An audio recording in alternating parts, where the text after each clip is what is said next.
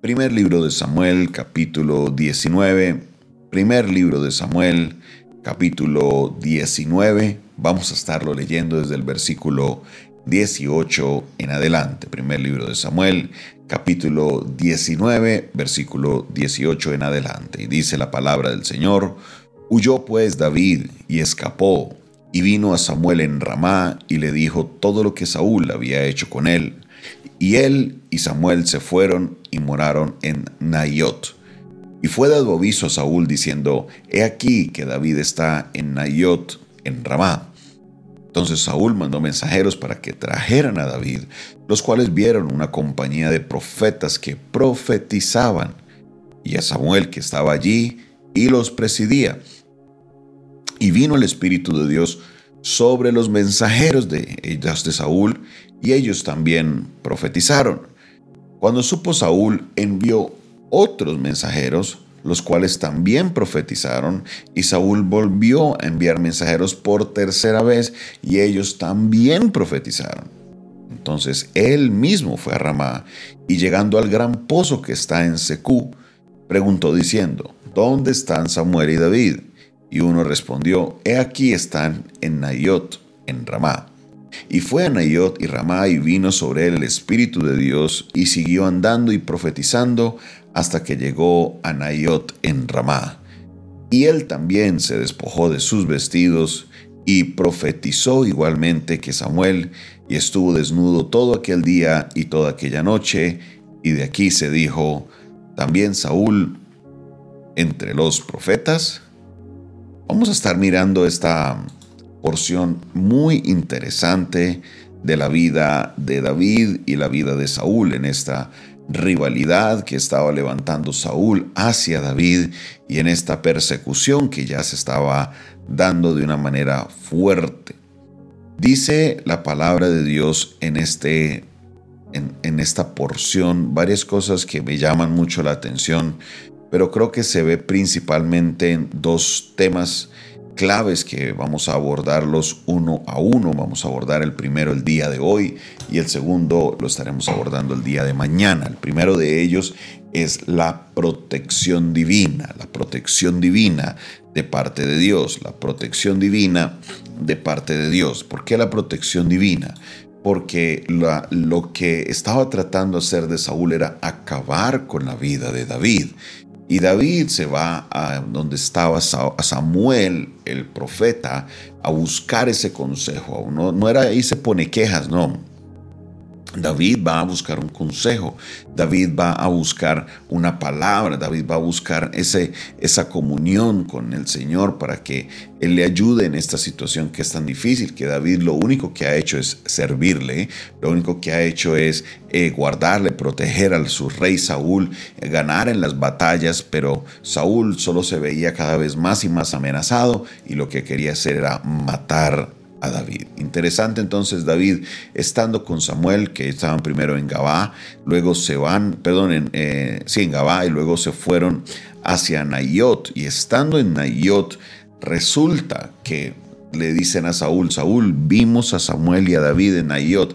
Ahí había un grupo de personas que estaban involucradas en esta conspiración contra David porque donde veían le mandaban información al rey y el rey entonces ¿qué hizo? Mandó unos mensajeros y dijo, tráigame a David, dígale que se venga, que me lo trae, me hace el favor.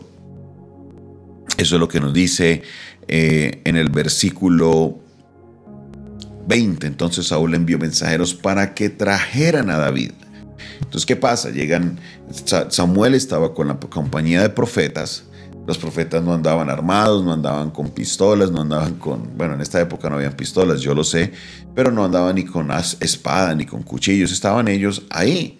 Obviamente, David era un hombre de guerra, obviamente David sí era un hombre de espada, pero llegaron los mensajeros y algo maravilloso sucede.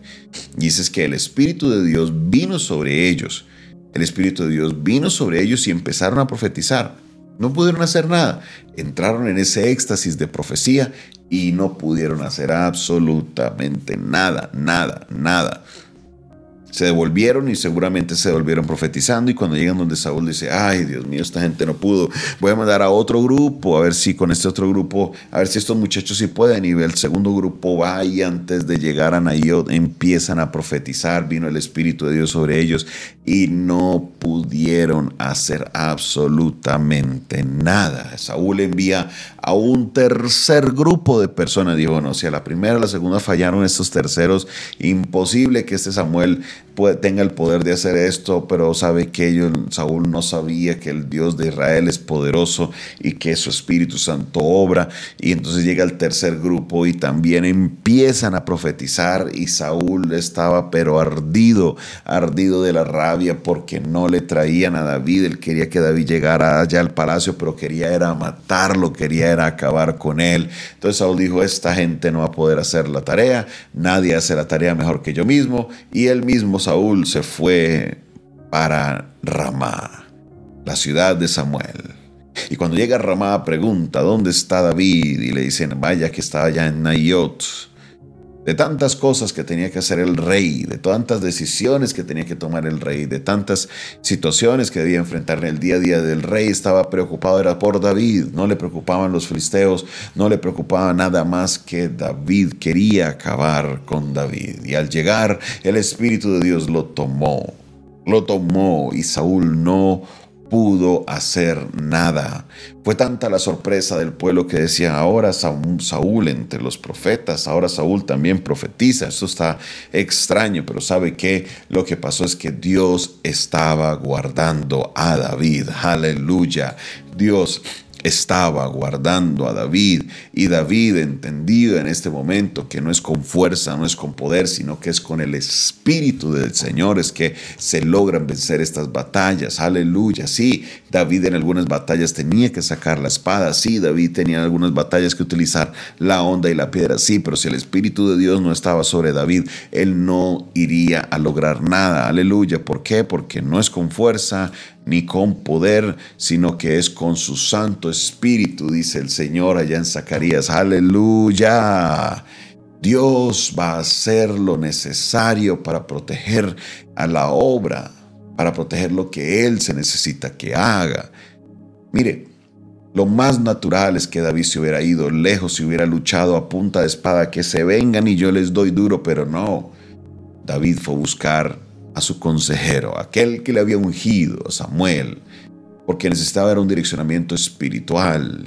Llegando allá donde estaba Samuel, Samuel le enseñó que la protección no siempre tenía que ser con espada, que la protección podía ser por el mismo Dios. Y Dios, por medio de su espíritu, viene y esta gente empieza a profetizar y no pudieron llevarse a David.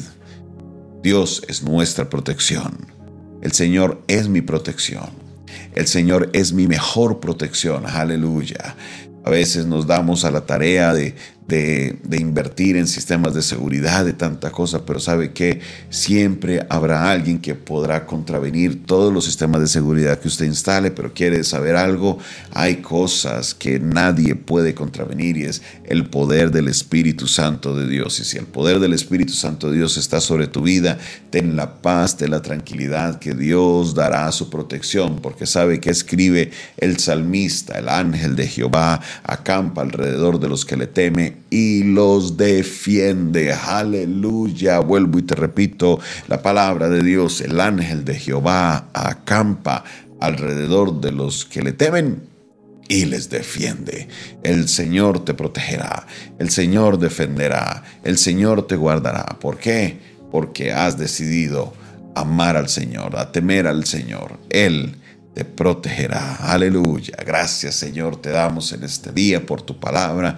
Gracias Dios porque nos das la paz y la tranquilidad de saber que tú eres mi protección, de saber que tú eres Señor que me guarda, que cuando salgo a la calle, Señor, hay un ángel, Señor, está tu Espíritu Santo en nosotros, protegiéndonos, guardándonos de todo mal, Señor. Sabemos que estás obrando de una manera poderosa en nuestras vidas, oh Dios, glorifícate en la vida de mis hermanos, Padre Celestial, en especial en aquellos que se sienten desprotegidos, desconsolados, que a lo mejor como David no sabían a dónde ir y hoy se conectan y escuchan esta palabra de direccionamiento. Dios, guárdales, protégeles, guíales, Señor Todopoderoso. Obra, Padre Celestial, en cada uno de mis hermanos, siendo esa protección sobre cada uno de ellos. Grande eres, mi Señor, digno eres, mi Señor. Recibe la gloria, la honra y la alabanza en el nombre de Jesús. Amén, amén y amén.